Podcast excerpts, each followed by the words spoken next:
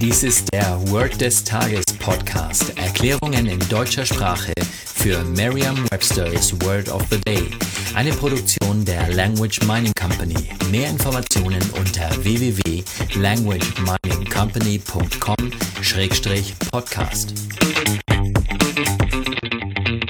Das heutige Word des Tages ist Jetlag, geschrieben als zwei Wörter J-E-T, L-A-G. Eine englische Definition ist a tired and unpleasant feeling that you sometimes get when you travel by airplane to a place that is far away. Die Übersetzung ins Deutsche ist so viel wie der Jetlag. Hier ein Beispielsatz aus Merriam-Webster's Learner's Dictionary. I had bad jet lag after the last trip overseas. Ich hatte einen schlimmen Jetlag nach der letzten Überseereise.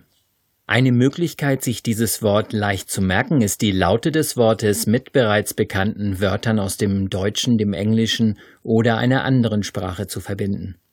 Da gibt es nicht viel mit bekannten Wörtern zu verbinden, denn die Übersetzung von Jetlag ist der Jetlag und das ist auch genau das, was Sie lernen dürfen.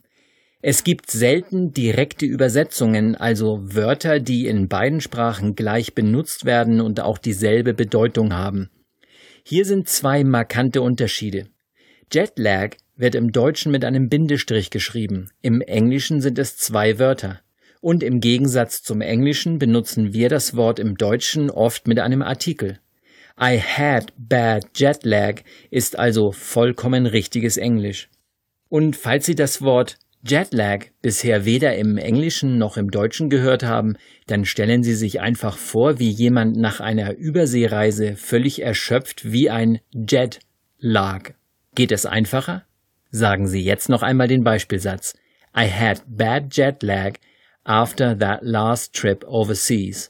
Vertrauen Sie dabei auf Ihre Vorstellungskraft. Je intensiver Sie sich die Situation vorstellen, desto länger bleibt die Bedeutung des Wortes und des ganzen Satzes in ihrem Gedächtnis.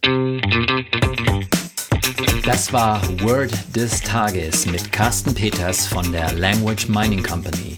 Mehr Informationen unter www.languageminingcompany.com-podcast.